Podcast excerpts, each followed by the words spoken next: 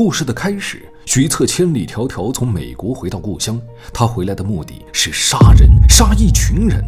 虽然他对此没有经验，但他精通逻辑，拥有顶级大学的心理学博士学位，所以他有信心能做个完美谋杀。而他的第一个目标就是局长李爱国。十二月六号的早上，清洁工在凤七路看到一辆奥迪车停在路边，由于车门呈半开状态，清洁工便上前查看，结果就看到李局长被人刺死在了驾驶座上，车前的挡风玻璃上还放着一张横条，上面写着“杀够局长一十五，局长不够科长补”。清洁工被吓坏了，立刻报了警。由于死者是个局长，所以这起命案引起了警方的高度重视。上面派来一位刑侦专家高栋来负责调查。高栋破获过好几桩大案，他一踏足案发现场就觉得很不对劲儿，这里太干净了，没有指纹，没有毛发，没有凶器，也没有脚印。在不远处的田边倒是有一条足迹，应该是凶手逃跑时留下的，但足迹很奇怪，特别均匀平整，足足有四十七码大小。高栋推测，凶手应该是在脚上套了一双平底的铁鞋套。铁鞋套是凶手踩在地上的压强是均匀的，因此警方很难根据脚印判断出他的身高。至于人证，法医判断死者的死亡时间在昨晚十点五十五分左右，而凤七路原本就人流稀少，更别说在寒冬深夜根本没人经过此路段。根据街边凤七小区的保安说，他当时在保安室里休息，没有听到外面有异常动静。也就是说，到目前为止，凶手作案没有留下任何人证物证。这让高栋觉得很棘手，他情不自禁地望向围观的人群。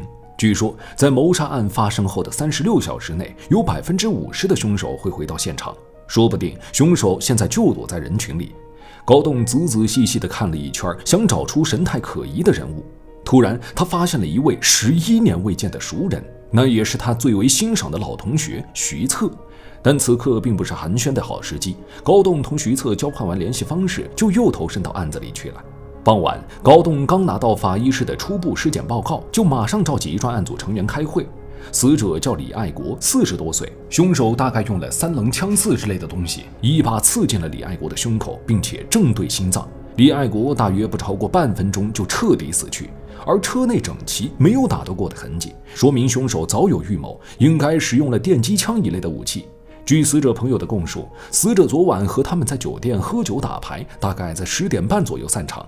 随后，李爱国独自开车离开。从沿海南路和凤七路十字路口的监控看，李爱国的车是十点五十二分进入了凤七路，但小区门口摄像头没拍到奥迪车进入小区，这表明李爱国是在开车进入凤七路后，快到小区前遇害的。凶手的行凶过程不超过五分钟，且没有留下任何证据。杀完人后，凶手拿走了李爱国的配枪，顺着旁边的农田逃到了水沟里。由于农田里脚印繁多，凶手之后从哪里再上来，根本无法查出。整个案件扑朔迷离。第一，监控探头表明李爱国的副驾驶座上没有人，但案发时凶手显然是在副驾驶座上的，也就是李爱国在即将到家时，不知道因为什么原因半路停了下来，并且打开了车内的保险锁，开门让凶手上了车。第二就是凶手的动机成谜，凶手杀人后没拿车里的钱物，说明是仇杀。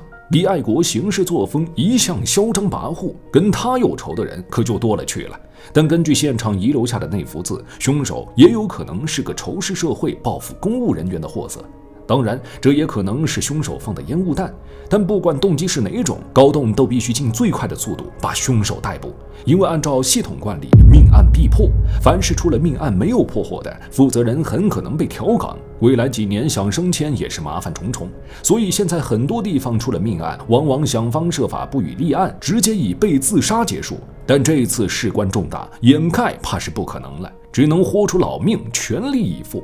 虽然线索不多，但高栋已经有了破局的思路。李爱国能让凶手上车，说明熟人作案的可能性比较高。另外，从凶手精心准备的谋杀看来，凶手是提前在路上蹲点守着李爱国回家的。这说明凶手对李爱国的行为习惯非常了解，很可能进行过跟踪踩点。县区道路上这么多监控探头，一定会留下痕迹。最后，虽然案发现场是监控死角，但案发路段凤七路很特别，路的两头和中间小区都有监控，一边是小区高墙，凶手爬不过；一边是荒田，凶手来的时候不会从荒田走，否则太引人注目。这也就是说，整条凤栖路完全是个封闭的区域，而凶手在犯罪前必然进入了凤栖路，也必然会被监控探头记录下来。所以，只要调查昨晚六点以后每辆车、每个人，只要从一个探头里进入了凤栖路之后，短时间内没有从任何一个探头里离开凤栖路，那就表明此人滞留在了凤栖路上，很有可能就是凶手。理清了思路，警方兵分三路：一队人负责调查李爱国的人际关系，一队人查全县的道路监控，看看案发前一段时间里李爱国的车子后面是否有可疑的车辆跟踪；最后一队人则去查凤栖路的三个监控。高栋明白，凶手手里有李爱国的枪，这是个很大的隐患，必须赶在他做出极端行为之前将他逮捕归案。另一边，徐策坐在椅子上把玩着手里的枪，他知道高栋很聪明，应该已经发现凤栖路是个封闭区间，只要核实进入的每个人就能找到滞留者。但徐策并不慌张，他很自信高栋什么也查不出来，他无法识破自己的手法。之后，当高栋发现这条路走不通后，就会判断是熟人作案。可是那样就更错了，因为徐策跟李爱国根本不认识，他是假装要送礼才成功上了李爱国的车。现在他可以着手准备杀下一个人了。可就在这时，高栋打来了电话，徐策有一瞬间的心慌，但很快平静了下来。接起电话，原来高栋是约徐策出去聚聚。徐策走到院子里，那里停了两辆车，一辆是墨绿色的现代，一辆是黑色的奥迪。他坐上了现代车，然后来到两人约好的大排档。高栋和徐策是高中兼大学同学，两人虽都是顶尖学府的高材生，但高栋比徐策要稍微差点。他听到过许多关于徐策在逻辑数学上如何厉害的传闻。后来，徐策还拿到加州大学的全额奖学金，此后一直在美国担任投行高管，更是在同学里成为传奇人物。高栋是打心里佩服他，所以这次见面除了叙旧，高栋还想就案情一事咨询一下徐策。高栋其实一直有疑问：如此完美的作案手法，前期一定有很多准备工作，很难想象是一个人完成的，会不会另有帮凶？徐策眼神转了一下，然后回答道：“凶手是一个人，同伙犯罪必然有共同的利益诉求。从犯罪心理学角度讲，物质利益是捆绑不同个体间的利益诉求的最好纽带。但在这个案子里，凶手没有拿财物，所以物质利益这一点不存在。而从仇杀的角度分析，凶手自然也知道这案子一旦破案就是死刑。作为一桩谋杀案，而不是凶杀案，极少出现有共犯的情况。”因为在每个人内心深处，真正信任的只有自己。即便有两个人同时对死者充满仇恨，他们也不会联合起来共同犯罪，因为凶手会有长期的顾虑，担心同伙在未来某一天无意间透露了当初这件事儿。所以，但凡是谋杀案，几乎都只有一个凶手。或许有知情人，但共同犯罪的情况太罕见。闻言，高栋深以为然。他还想再和徐策多讨论一下，可时间不允许呀。他稍微寒颤了两句，便又回去工作了。徐策目送高栋离开，准备执行下一个计划。他将 A 军绑架回来，关在地窖里。他不准备现在就杀 A 军，留着他还有很多用处。只是 A 军的手机要怎么处理呢？警察能通过手机的信号来找到手机的具体位置，怎么样才能让手机不对外发出信号呢？徐策对手机收发信号的原理不太了解，又不能上网搜索，免得留下痕迹。但没关系，他可以根据生活经验进行推理。当你拨打一个关机电话，得到的信息是他的手机已关机。那么表明移动公司知道了他手机关机的信息，这就证明单纯把手机关了，手机依然会对外发送信号，告诉移动公司这个手机已关机。所以仅仅关机，警察依然能通过移动公司找到手机的位置。所以要想让警察查不到手机的位置，就必须把电池板取下来。于是徐策抠下了电板，在这个过程中，徐策回忆起刚刚那只手机的主人向他哀求的声音。不关我的事儿，我只是听领导指示办的，我就是个干活的。徐策忍不住思考：对于一件恶事，究竟是下达命令的可恶，还是执行命令的可恶？徐策想到一个著名的案例，在东德和西德合并后，法院审理的一起东德警察开枪打死翻越隔离墙的人的案子。警察辩称，当时他在执行上级的命令，这是警察的本职工作，但法庭最后还是宣判其有罪。因为法官认为，虽然你在执行上级的命令，但是你的手枪口径如果偏离了五公分，那么你既执行了命令，也不会伤害到那个人了。所以你在杀那个人时存在了主观恶意。对于一件恶事下达命令的，固然应该在以后的清算中受惩罚，可执行命令的你，原可以敷衍执行，结果却助纣为虐，有什么理由逃避惩处呢？所以徐策对那位手机的主人一点都不感到同情，他们都是杀害他母亲的凶手。徐策是单亲家庭的孩子，母亲含辛茹苦地将他抚养长大。今年二月，老家旧城拆迁改造，徐家的祖宅也位于拆迁名单中。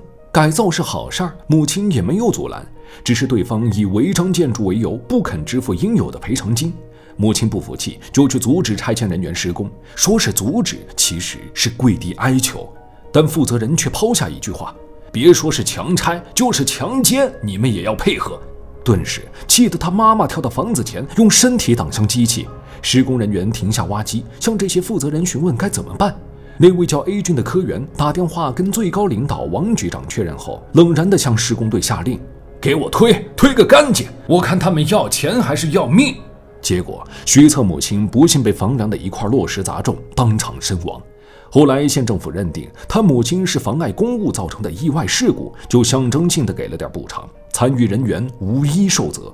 每每想到这儿，徐策总是会咬咬牙口。他不在乎钱。他在国外收入颇丰，他在乎的是命。树欲静而风不止，子欲养而亲不待。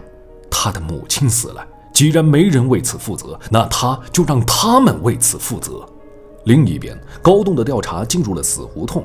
李爱国贪赃枉法、鱼肉百姓的事儿干了不少，但闹到动手想杀他的人却没有。另外，他们查了所有监控，根本没有人半途下车滞留。那么，凶手究竟是通过什么办法滞留在凤栖路上的呢？高栋是百思不得其解。难道长翅膀了不成？眼看查无可查，那条写着“杀够局长一十五，局长不够科长补”的布条却有了新的进展。这字是画上去的美术体，查不到字迹，但上面的颜料却是十分稀有的品种，全县只有一家连锁超市才有卖。高栋赶紧去查超市监控，结果并没有发现什么可疑人员，只有王局长给他儿子买过画画的颜料，这条线索就此断了。对于这个结果，高栋也并没有很失望，他觉得这个凶手心思缜密，又怎么会败在颜料上？唯一的疑点就是，凶手为什么会特地用如此稀有的颜料？如果他用的是大众牌子的颜料，卖的地方多，警方根本没办法排查凶手的购买渠道。关于这个问题，咱们最后来解答。正当高栋头疼时，调查监控的警员带来一个好消息，说是查到了跟踪李爱国的车辆。他在案发前几天一直跟在李爱国身后，摸清了受害者的动线。根据监控显示，那是一辆没有牌照的电瓶车，上面坐着一个男子。由于男子用口罩和帽子把自己遮得很严密，所以看不到他的模样。但有了车子的外形，还怕找不着人吗？很快，交警就逮捕了车辆的主人，但主人却说这是他才买来的二手车，是个江西人卖给他的。行吧，高栋又将那江西人抓了过来。在一番暴力逼供后，江西人交代了，这电瓶车是他偷的。那天他路过建设路的巷子，看到那里刚好停了辆电瓶车，钥匙还在车上插着，他就顺手骑走了。闻言，高栋心里顿时沉了下来。钥匙一定是凶手故意留下的，他可不会这么粗心大意。他一定是觉得这车子早晚会被警方查出来，销毁藏匿的难度都大，容易露出马脚。最好的办法就是把钥匙留在车上，让人给骑走。偷电瓶的事儿本来就屡见不鲜，更何况上面还插着钥匙。如此一来，线索不又断了吗？高栋觉得这凶手反侦查能力实在太强，说不定当过兵，有过专业的职业培训，才能将警方骗得团团转。高栋是郁闷至极，只好再次找到徐策商量办法。这次，他将凶手拿走枪的事儿一并告诉了徐策。徐策表情依旧是淡淡的。他告诉高栋，这个凶手一定还会再次作案。一是枪支是特大案，如果是单纯的仇杀，那他根本不需要偷枪闹出那么大的动静。所以，凶手肯定还会犯案。高栋一听，顿时头脑发慌。在这个案子还没破前，如果继续出现下一个领导岗位的人被杀，那上级施加的压力非逼死他不可啊！于是他赶紧告辞，想要回去整理线索，但徐策却叫住了他。他有件事儿想请高栋帮忙。他将母亲的遭遇原原本本告诉了高栋。他说：“事情发生了也就算了，他也没打算追究。可是他舅舅的儿子，也就是徐策的表弟，年轻气盛，一时间想不开，去施工现场找人算账，把人捅伤了。那人伤得不重，舅舅出面给了钱，又签了赔偿协议，但表弟仍被判了严刑。这件事儿呢，是由领导毕军和王局负责的。徐策希望高栋能帮忙组个局，私下塞点钱，好让表弟早点出来。高栋自然愿意帮这个忙。于是隔周傍晚，高栋便将毕军和王菊请出来吃饭。王菊看在高栋的面子上，也松了口。徐策是喜笑颜开，挨个敬酒。喝完酒，徐策将酒瓶放在地上，故意打翻，酒流了出来，脚边全湿了。不过这件事儿谁都不会注意到。之后，徐策说他这次回国准备开一家半导体公司，一边说一边从挎包中拿出三根黑乎乎的东西，分别交给高栋、毕军和王举看。三人拿在手里把玩了一番，他们不懂工业用品，只觉得这玩意儿挺高科技的，于是就开始商业互吹起来。一顿饭吃下来，徐策很满意。他既解决了表弟的事儿，同时和毕军、王举两个仇人混了个脸熟。所有的事情正朝着他的计划一步步迈进。再过两天，他就要杀掉毕军。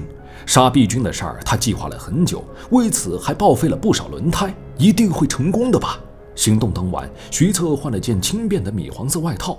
他避开监控，在毕军的奥迪车下放置了一排扎胎钉。扎胎钉的数量大小都是经过严密计算和反复实验的，漏气的速度刚好够毕军开到家门口不远处，而徐策早就埋伏在了那里。毕军快到家时，远远就看见有人在冲他招手，那人正是前两天才和他吃过饭的徐策。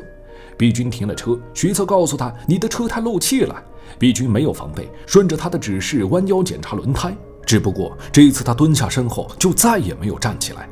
当天深夜，高栋接到报案，说毕军死了，死法和李爱国一样，被人用三棱枪刺，刺穿了心脏。与此同时，他也听说科长 A 军已经失踪了数天。高栋暗道不妙，立刻下令封锁消息，然后急匆匆赶往案发现场。他发现这一次的现场有一排明显的脚印，纹路分明，不再是大尺码的平底脚印了，完全可以判断出凶手的身高。而且通过脚印的间距判断，凶手当时一定处于慌乱的跑步状态。这说明凶手肯定在最后时刻遇到了某些事儿，这才匆忙逃离。说不定是有目击证人。而且法医还在死者指甲里发现了衣服纤维，经过化验，纤维来自一件黄色大衣，布料档次很高，是欧洲进口的。看来凶手是个有钱人。之后，高栋找到了当晚的目击证人，他是毕军同小区的住户。他看见毕军在小区门口检修轮胎，当时还有另一个男人在场，男人一直背对着他，所以没看到脸。不过他穿了一件米黄色的外套，从背影上看，应该有四十多岁。那人和毕军的关系良好，应该是认识的人。可惜光凭这些线索，高栋还是无法锁定嫌疑犯。至于失踪的 A 军，犯人更是没有留下任何蛛丝马迹。高栋一时间陷入了迷茫。好在刑侦人员发现 B 军车胎漏气是人为造成的，很可能就是凶手做的。高栋立刻用同型号的奥迪车做实验，最终发现扎胎钉的直径和数量都是经过精心计算的，刚好能使奥迪车行驶到案发点后出现瘪胎的情况。高栋推测，凶手一定是在事前做过多次实验，那么他肯定也拥有一辆相同的奥迪车，并且补过很多次胎，所以只要挨家挨户排查修车店，就能找到凶手。然而，高栋很显然没想到，徐策已经提防到警察会排查修车店，徐策都是直接买好补胎材料和设备，在自家的院子里补的。当然，一个轮胎补了几次后，漏洞太多会影响实验效果，他就会购买新的轮胎。至于报废的轮胎，他特地放在了没有监控的建设路，总会有贪小便宜的人收去卖废品。徐策很自信，虽然他杀毕军时被路人看到后慌乱了一下，但毕竟没有留下指向性的线索，他倒不怕警察查到他。但他必须加快进度，尽快对下一个目标动手了。现在还剩下三个人，罪魁祸首王局，此人性格内敛阴沉，没有官场上普遍的兴趣爱好活动规律，直接下手有难度。另外两个是和拆迁有关的局长 C 军和 D 军。C 军在外面养了情妇，专挑大学生下手；而 D 军有夜跑的习惯，杀人倒不难。而被他绑架的 A 军最后要怎么处理？徐策心里已经有了主意。正巧这时，心情烦闷的高栋又约徐策出去坐坐。高栋说：“这次找到了很多线索，可惜都没有指向性。”徐策回答：“那这样就算抓到了凶手，恐怕法院也很难判案吧？”高栋笑了笑说：“老徐，看来你还是用美国思维在思考问题，国情不同啊。美国法院里有一堆的陪审团，公诉机关需要提交明确的人证物证，尤其是指向性的证据，像 DNA 之类的，才能说服陪审团来认定凶手有罪。但咱们国不需要。现在证据链虽不完整，但如果已经明确了谁是凶手，审判时口供才是最重要的一环。徐策有些疑惑，那如果凶手拒不交代口供呢？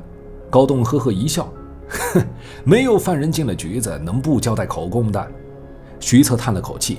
好吧，那如果犯人虽然交代了口供，可其实是假口供呢？到了审判时，发现口供与犯罪事实有出入，那你们怎么办？高栋意味深长地说：“我不可能会让这种事发生。只要进了局子，想要什么口供就会有什么口供。”闻言，徐策若有所思。回家后，徐策去看了关在地窖里的 A 君。从 A 君口中，他得知王菊因为杨伟和妻子离异多年，他最疼爱的就是他的独子。小孩也在他的娇惯下成了霸凌同学、为非作歹的小恶魔。徐策冷笑了一声，开始实施他最后的计划。他先杀了包养情人的 C 君，后趁着夜色杀了跑步的 D 君，然后回到地窖，拿出塑料棒，往上面抹了点凡士林，再用力塞入 A 君的后花园。最后，他拿出一封信，逼迫 A 君诵读。A 君一边哭一边读。做完这一切，徐策回到了地面上。他望了望天空，听说马上就会有大暴雨。不过下不下雨都无所谓了，因为他马上就要去美国与妻儿团聚了。第二天，整个警局的人都疯了，接连出现两具尸体：C 君死在情人家里，D 君死在田埂里。现场除了脚印，没有任何线索。凶手把 D 君拖到田里绑起来，堵了嘴巴，然后足足等了四个钟头才将人给杀了。这四个钟头，凶手在干什么？高栋是百思不得其解。他看着被害人的照片，第一个李爱国，第二个 A 军，第三个 B 军，第四个 C 军，第五个 D 军，这几个人之间一定有某种联系。除开李爱国，剩下四个人都和旧改办有关。可凶手为啥要杀李爱国呢？到底是什么犯罪动机？高栋突然灵感一闪，他急转过身问下属：“李爱国一向都随身带枪吗？”下属说：“是的，李爱国行事猖狂，喜欢把枪藏在包里。之前还有过当众朝天鸣枪威慑的行为，所以老百姓也多多少少有点耳闻。”高栋恍然大悟，已经逐渐勾画出了整个犯罪过程。凶手的根本目的是杀旧改办的人，而杀李爱国，一是混淆警方视线，二是为了偷枪。有枪在手，凶手万一遇到难缠的对手，至少还有一把真枪可以兜底。而要说谁和旧改办有血海深仇？高栋脑海中立刻浮现出一个人的名字：徐策。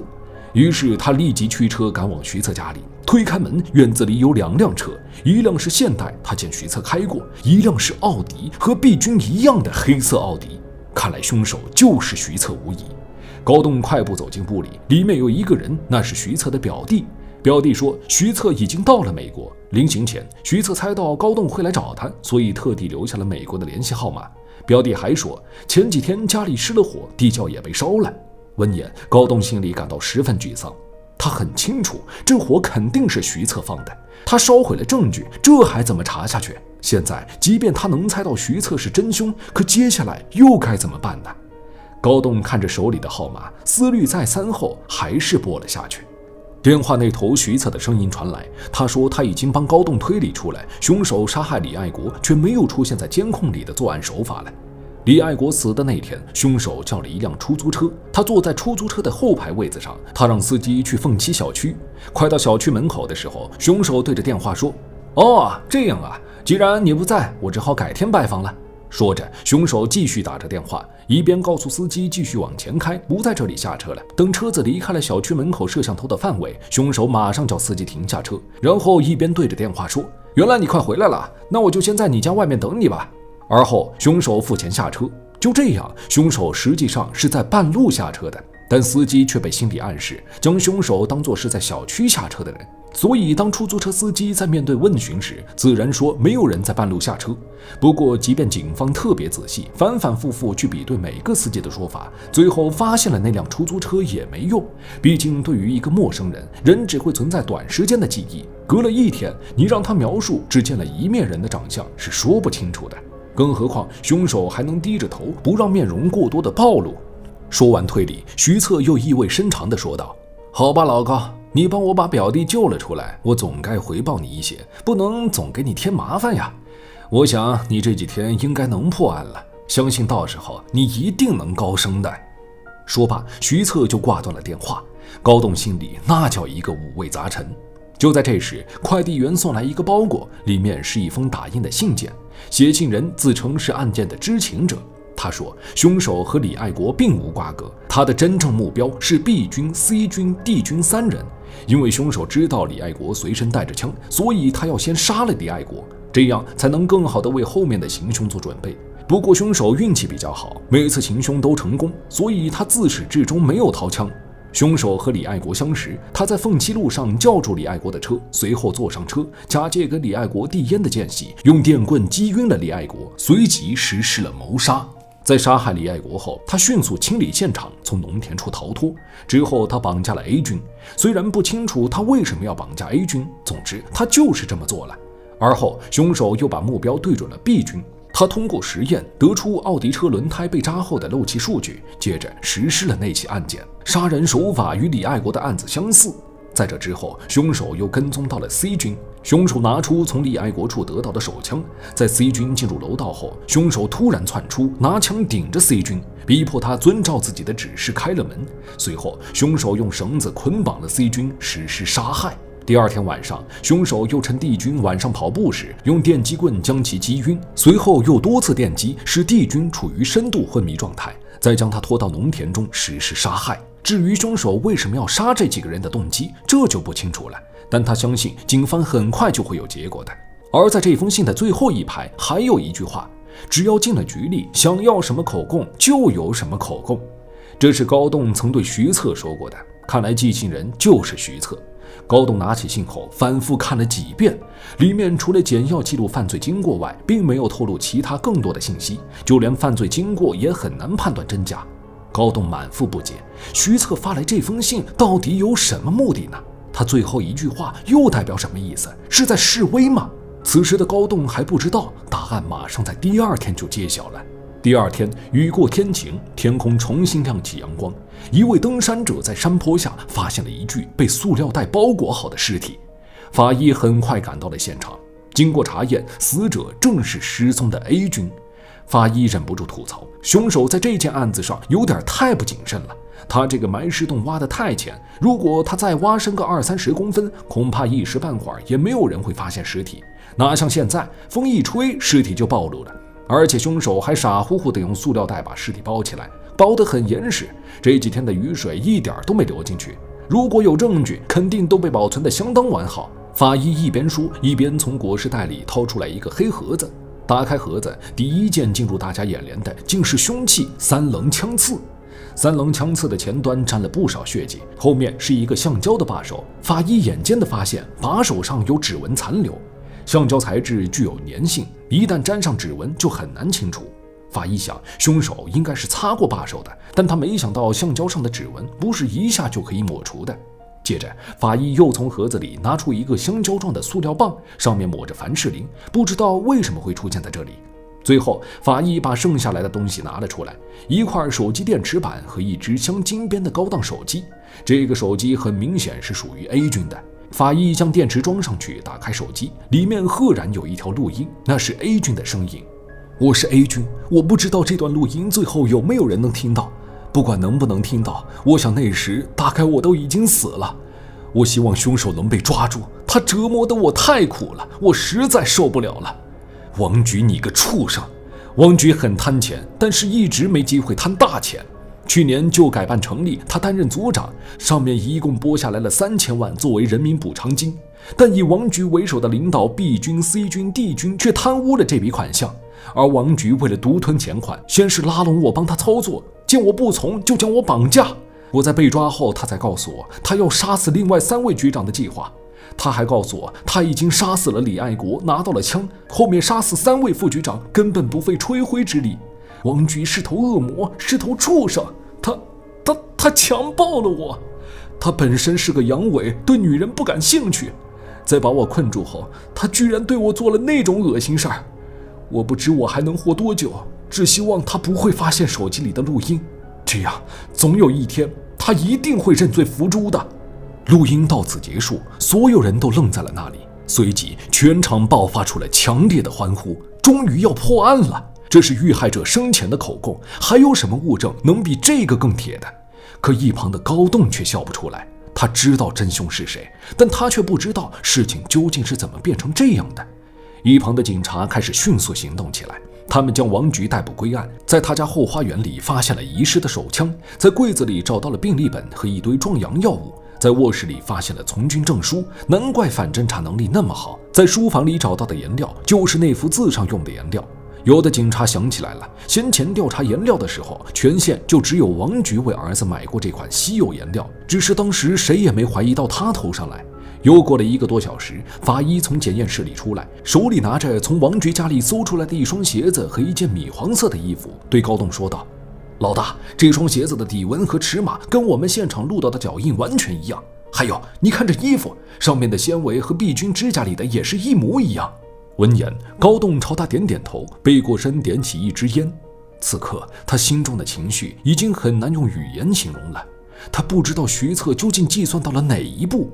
对了，这件衣服，高栋突然想起，当时和徐策、毕军、王菊一起吃饭时，王菊似乎穿的就是这件米黄色的衣服。说不定徐策就是在那次偷偷拿手机拍了照呢，然后故意穿一样的衣服去作案，还留下关键证据。可鞋印呢？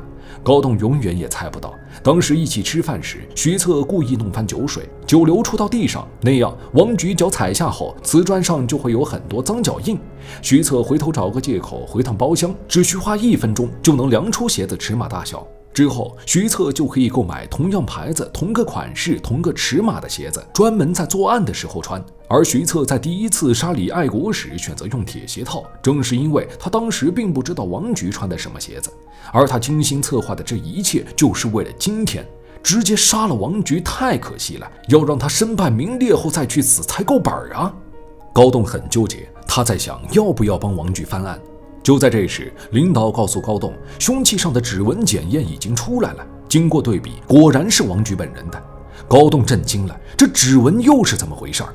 他突然想起，当时吃饭时，徐策拿出了几根说是半导体材料的橡胶棒给大家看，估计指纹就是那时留上去的。而那橡胶棒现在摇身一变成了三棱枪刺的把手，人证物证俱在，还有被害者的录音，这注定是个铁案，根本就翻不动。这时，领导告诉高栋，他已经向上面反映过了，没有说他们是在无意中破的案，而是说大家通过辛苦漫长又缜密的侦查，发现了王菊有重大嫌疑，随后挖出一条条线索串到一起，才锁定了真凶。这样一来，刑侦组的同志，尤其是高栋，将受到表彰，升职加薪，飞黄腾达，那是指日可待呀！而且王菊的行为太过恶劣，上头说了，谁敢给他求情，一律清查。这话一出，高栋原本心中仅存的那几丝想为王菊翻案的想法也彻底荡然无存了。同时，他也想明白了，为什么徐策在杀害帝君时足足等了四个多小时才下手。因为徐策担心太早动手，万一王菊还没回家，那岂不是让他有了不在场证明？而另外的受害者都是在半夜遇害，就不存在这种顾虑。此外，高栋也明白过来，徐策挖坑埋 A 军是计算好天气，故意挖这么浅的，目的就是让警方尽快发现。同时，他还把物证小心地用塑料袋层层包裹，生怕证据链会被破坏。而且，当时那辆电瓶车遗失的地点，以及警方后来找到破轮胎的地点，都是在建设路上，而建设路正是王局去单位的必经之地，一环扣着一环。如今铁证如山，就算王局不肯承认，也足以判他死刑了。等等，不肯承认。高栋想起徐策给他寄的那封信，那封信写的就是符合王局动线的犯罪经过，而最后那句话，只要进了局里，想要什么口供就有什么口供。显然，这是在提醒高栋，王局与案子根本毫无瓜葛，当然不知道该怎么交代了。这是让高栋按照那封信上的内容给王局录口供，一定会录到一份合情合理的口供。高栋叹了一口气：“徐策啊，徐策。”这一局是你赢了，这是一场完美犯罪，而高栋也不再犹豫，决定收下这份大礼，亲自提审王局。故事到这里就结束了，解说篇幅很长，但不足以还原小说精彩的万分之一。本书是紫金陈老师写的高智商犯罪系列，紫禁城老师的作品大家肯定不陌生，《隐秘的角落》改编自他的推理小说《坏小孩》，《无罪之证》改编自他的同名小说，《沉默的真相》则改编自他的《长夜难明》，个个都是大爆款，个个都是高分作品。而《高智商犯罪》是他在2012年在天涯论坛上连载的第一部推理小说，文中有很多关于徐策的心理描写，以及他非这样做不可的理由。但是那些观点多少有点儿，呃，你们懂的。尤其是第三十六章的内容，看的人只能悄悄爽，所以不能搬上来跟大家分享。小说还对很多社会现象进行了讽刺，尤其是围绕在高栋身边的官场现象，看的人是心里发慌，细思极恐啊。当然，高栋也不是伪光正的正面主角，人物特别立体真实。对他来说，破案固然重要，但仕途更为要紧。还有他和徐策的几次见面，双方的心理博弈非常之精彩，故事真的特别特别好看，逻辑严丝合缝，环环相扣，属于好看到看完会书荒的那种程度，一点都不亚于其他被搬上荧幕的作品。可惜内容太过勇敢，大概很难看到它被影视化，实在是遗憾。目前它有四部，每一部一个故事。大家如果还想看这个系列的话，就请多多留言点赞支持一下。点赞过五百，咱们就继续更新这个系列。关注旅者，咱们下期不见不散哦。